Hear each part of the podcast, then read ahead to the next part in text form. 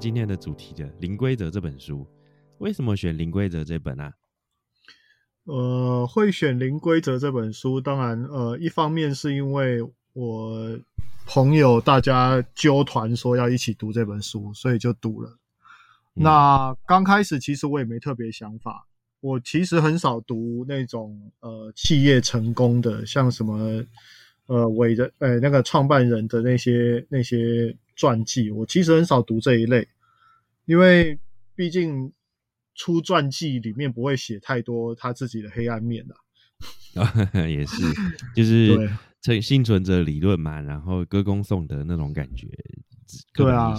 对啊，所以所以其实我很少读这一类，但是既然朋友大家已经揪了，那我就好，那我来读一下。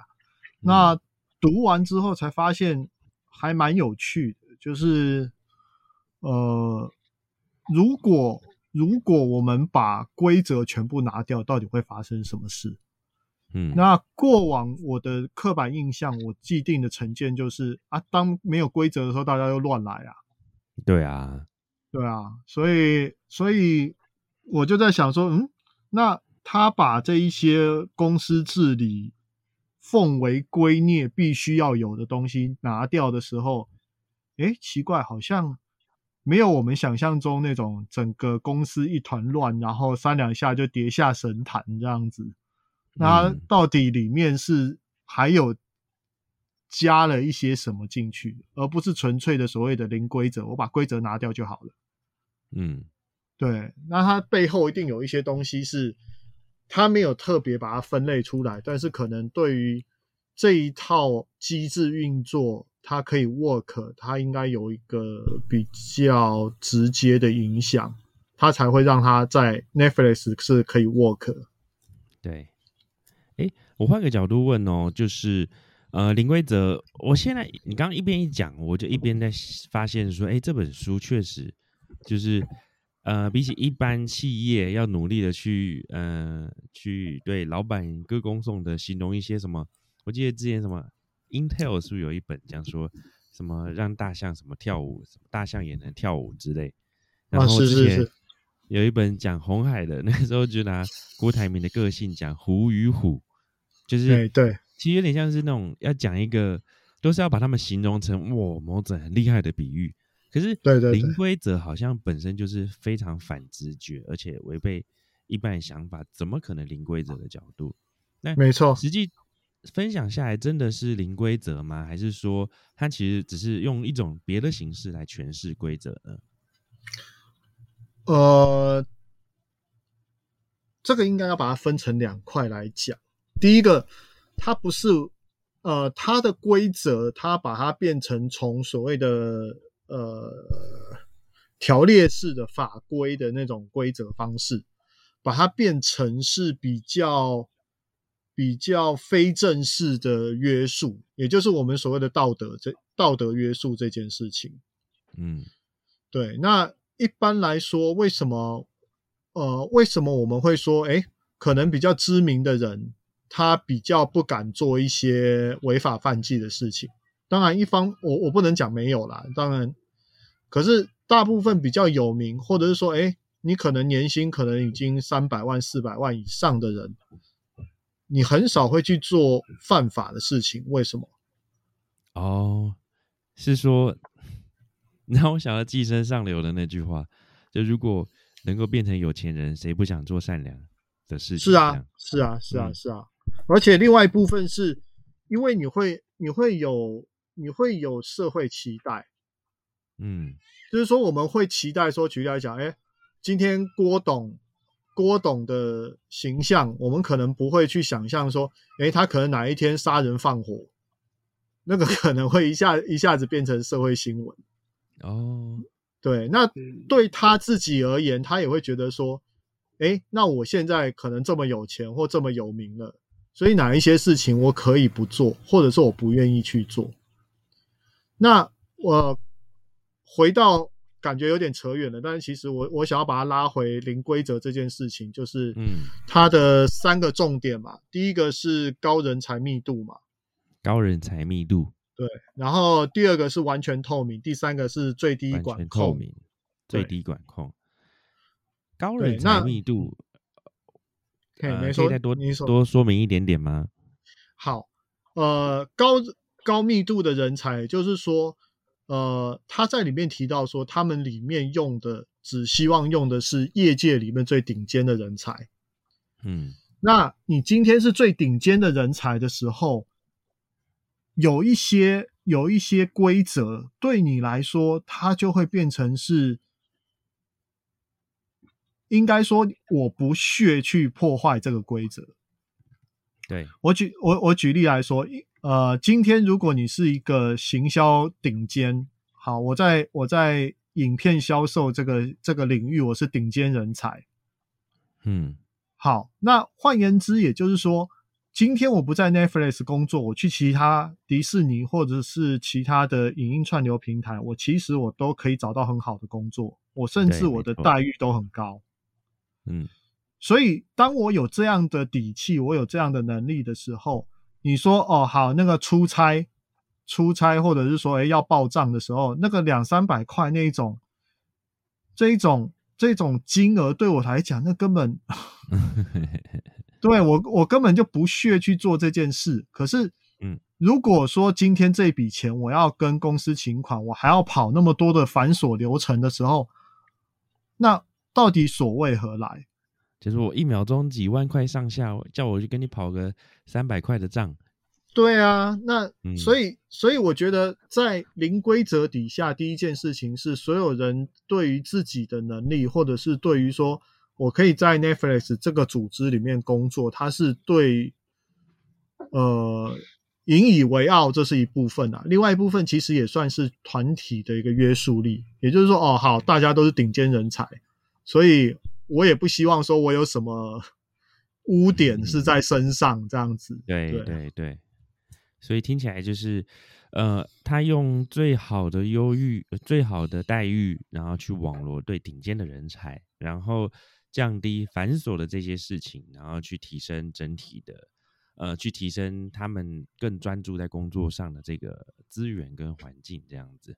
对，也就是说，嗯其实你说这是公司规范嘛？不如嗯倒不如说是他们对于自己是顶尖人才的这个自我认同，会让他们对于一些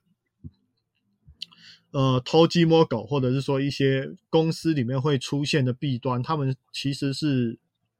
不以为然啊。嗯，可以可以理解，这听起来就是还蛮让我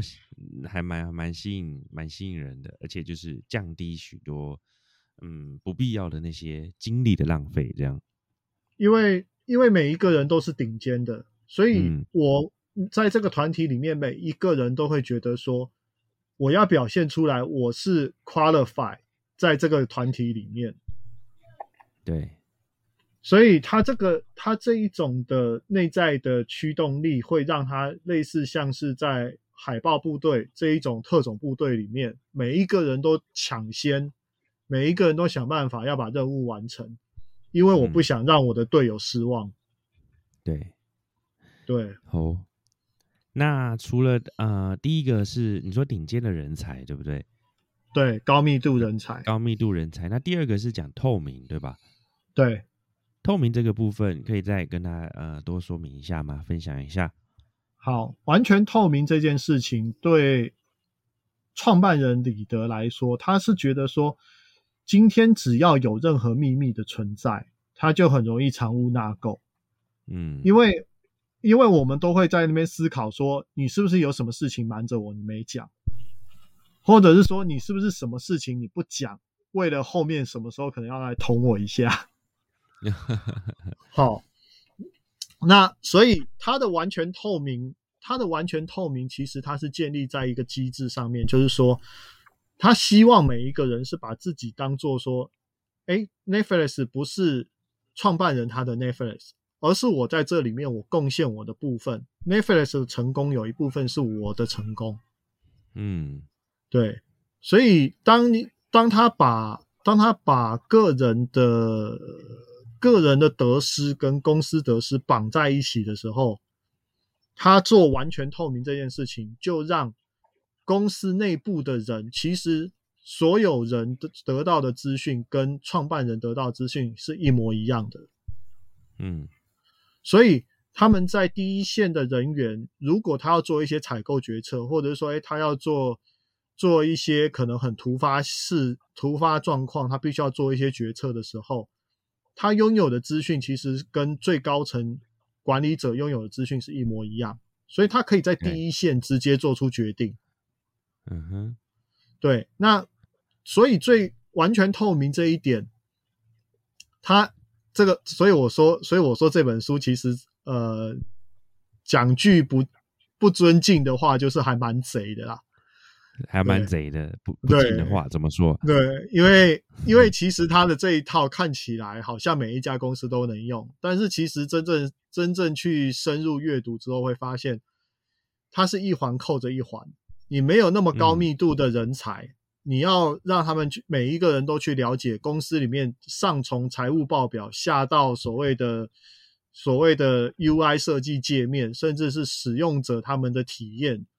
你要让所有人都有那个动力去了解更多、更了解 Netflix，其实它是很难成立的。嗯，对，所以我说他蛮他蛮贼的，是这三个他提出的三个成功要素，其实是一环扣一环。了解，就是说，嗯、我如果光拿这一条来说，完全的透明来直接使用在自己的公司，你搞不好马上就出问题，对不对？并没有，对对对因为只要员工并不是那么的成熟，或者是说我们的工作范畴并不是那么的那么的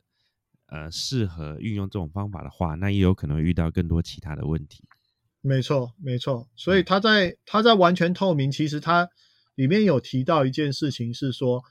呃，像财务报表这件事情，因为 Netflix 它是它是上市贵公司嘛，那他有提到一件事情，就是说，其实呃很多的财务资讯可能在在股市市场还不知道之前，其实是不能让任何人知道的。对，那问题是，问题就卡在说，那请问一下，今天财务资讯整理出来之后，那我是应该要，我是应该要先让公司内的人先知道，还是我等到华尔街那边都知道了，然后我再让员工知道？那 Netflix 选择的做法是，他选择是，他跟员工说这一份资料绝对不能外流，外流的话会面临所谓的法律诉讼。但是他还是先让员工知道了这些事情。呃，有点像是那一种，我现在公布了一个员工相关的资讯，但是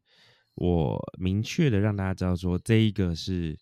这个可能跟我们的营业业绩有关，跟我们很多机密资讯有关，这是员工共员工内共享的资讯，但不可以先透露到整个市场上。对，没错。所以，所以这个就这个就很有趣，就是说，呃，像像这一类的这一种资讯透露出去，它会不会有利可图？它是有利可图的哦。对，那为什么员工会选择说，哦，好，我知道了，但是我不会拿来乱用？那这个部分你说是法规的关系吗？可是很多公司都有法都有法务啊，都有这一些对规范啊。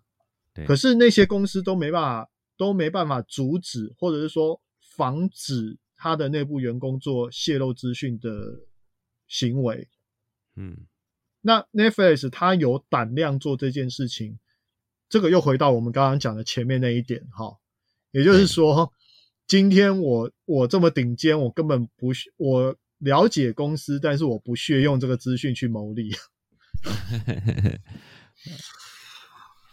对，所以其实还是算是呃仰赖的员工高自我要求这样。对，没错。其实它整个公司企业组织来说，其实都是建立在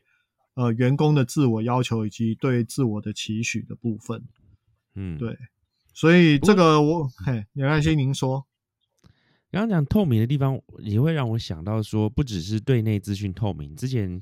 呃，我记得你当天分享也有提到说，对于沟通这件事也是透明，对不对？哦，就有任何资对对对，讯不要在背后这样子，变成说透明好像不仅是呃他们用来掌控、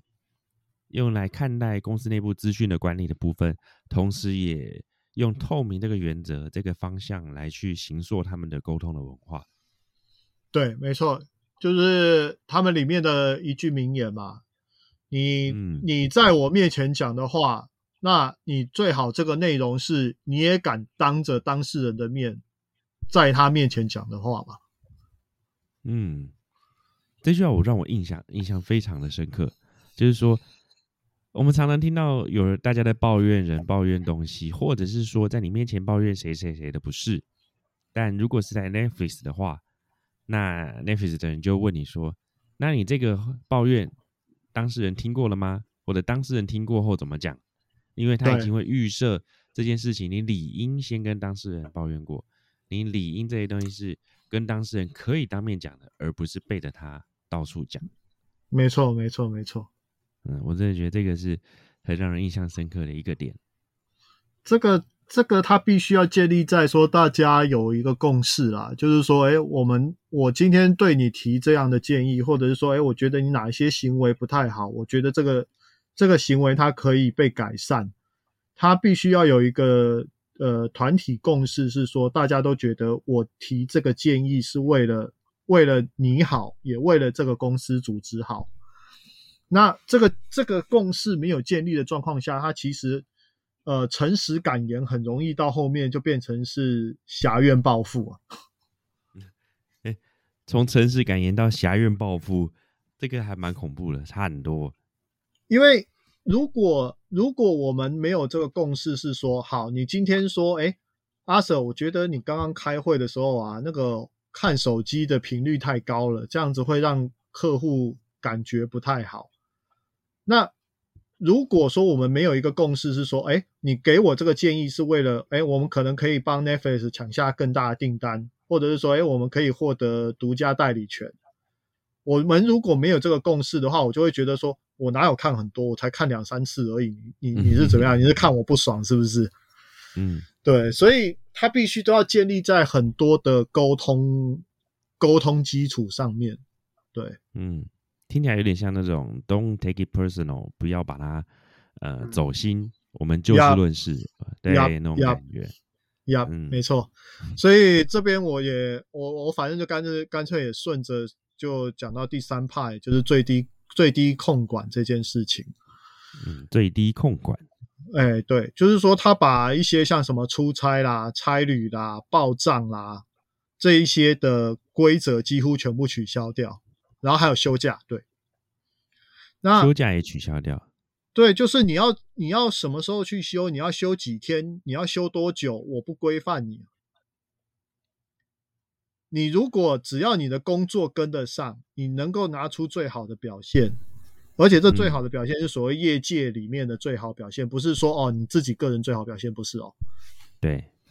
那如果你能够。一年里面只工作三个月，然后你还是可以拿出顶尖的绩效，那对这个对创办人来讲，他会觉得说：“哦，这个人，这个人真的是超级人才，非留不可。”对。那但是你如果今天你是工作三百六十五天都没休假，但是你的表现还是还是不还是连业界最低水平都不到，但他可能会请你走人哦。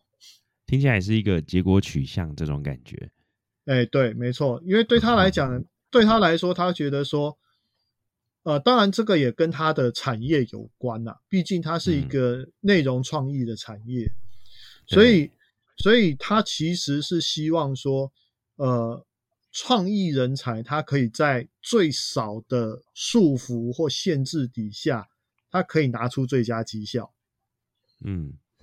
那但是他也有提到说，今天你如果是医院。嗯，你如果是你如果是那个盖房子的营建业，那你说它可以让你随意发挥吗？所以其实也是要看产业别啦，对不对？对对对对对，所以所以它的它的最低最低管控，其实这个又回到我们刚刚讲的，就是说，嗯，最低管控的先决条件是大量的沟通，也就是说，今天今天如果你是在 Netflix 的财务部门。那你很清楚，每一年的一月份，它可能是财务部门最忙的时候。对。那在这种状况下，应该要做的是什么？就是主管应该要跟员工们、跟他部门里面的其他同事说：好，每一年的一月，我们没有办法让任何人放假，因为一月份我们就是要做财务总结。对，那一月份之后你要怎么排假都 OK，你只要提前提前告知，然后他然后公司这边可以做人力调度，也就是说。今天你如果决定我要去放两个月的假，我要去南美洲去去完全放松，这是在那这在 Netflix 里面是可以的，嗯，但是先决条件是，你这两个月放假对于你之后回来工作，它是有正面影响的。对，那他对对他们内部而言，这这个东西就是 OK 的，你就可以去，你就去放假吧。对，嗯。但是，但是有一些有一些主管，其实他就没有办法做到这件事。他自己里面也有讲，他里面有有一个行销主管，在进 Netflix 之前，他就是在报社的。那你知道报社嘿，报社记者，所以 他把之前在报社跑新闻的那种干劲，就带到他工作里面去。所以搞到后面，那变成他部门里面所有人都不敢放假，因为主管没放，所以我也不敢放。哎，那怎么办？那这个东西，这个东西其实它就是变成是说要，呃，刚刚前面有讲说完全透明嘛，所以其实这个主管他也好几次有接到他下属，甚至是他的评级的其他人给他建议，就是说你必须要停止你这种拼命三郎的工作方式，因为你如果这样工作下去，你下面的部署他们都不敢放假。对，所以他后面。后面是勉为其难的，就是哎，那我就大概放个两天三天，然后意思意思，勉为其难的放假这样子。对 啊，因为主管不带头，下面的人绝对不敢，绝对不敢放啊。因为美国人也会有这样子的那种习惯，我以为这只有什么东方或者是说那种比较传统的产业才会这样。你如果你如果今天是呃，今天是主管把这样的风气带到。带到部门里面去，那我说实话啊，人一定都是互相影响啊。你说要完全就是说，哎，非常自我的，就是哎，我不管人家怎么样，我想怎么样就怎么样，其实还是很少。对，嗯，哦，如果要推荐，比如说《零规则》这本书，有什么理由是听众应该要来去读这本书的原因呢？给我一个你们觉得应该要听的原因，好不好？呃，好，《零规则》这本书，如果你把它当做 Netflix 的成功记录的话，那其实有点可惜啦。那我觉得《零规则》这本书，大家我推荐大家来读的原因是，你可以用批判的角度来看这本书，它里面留对，它里面有很，它里面呃。里面它的描述，当然它是非常的平铺直叙，就是说，好，那就是一个故事一个故事的把它呃堆积起来。可是，因为毕竟它是美国公司，所以它有很大一部分的企业文化，它是建构在美国人自己本身的教育制度以及呃对于人格培养的基础上面。那里面的东西，它在我们的亚洲社会里面，它到底适不适用？不见得适用。这样对，嗯。所以我觉得这本书，它与其说是读它这本书，不如说是你可以在读这本书的时候，一边去反问说：，哎，那同样的情境，在亚洲的企业会发生什么事？嗯，刺激自己思考就对了。对，所以呃，当然你如果是。呃，睡觉前不晓得要干嘛，然后想要有一本书，这个稍微睡前睡前读一下。当然，我觉得这本书当 睡前故事也不错啦。哦，好啊，不错不 错，听一下那种成功的故事。我之前我记得我们在说书前，我们也会跟讲者做一些呃讨论，然后针对分享架构，然后以我自。以我自己对说书的一些简报跟设计结构的概念，给一些不同的呃建议或一些 idea 去去去去调整。的时候，那时候我跟阿 Sir 聊了一个点，发哇，这本书其实也是不外乎对于成功企业的歌功颂颂的，只是差在说他抓了一个很特别的切入点，叫零规则。然后他把里面的东西看似是阶段性，那实际上又互相相关联，也就代表说他切的逻辑也并不是完整的逻辑密合，但是只是你在看的成功的故事，你会想到这个我们有用，这个我们可能没用，在这过程中可能就已经对自己的企业管理有可能有不同的收获。那我们再一次谢谢阿 Sir 啊，现在没有台下的人，通常这种我们这种时候应该就要接掌声，可是我们 这是 Podcast，那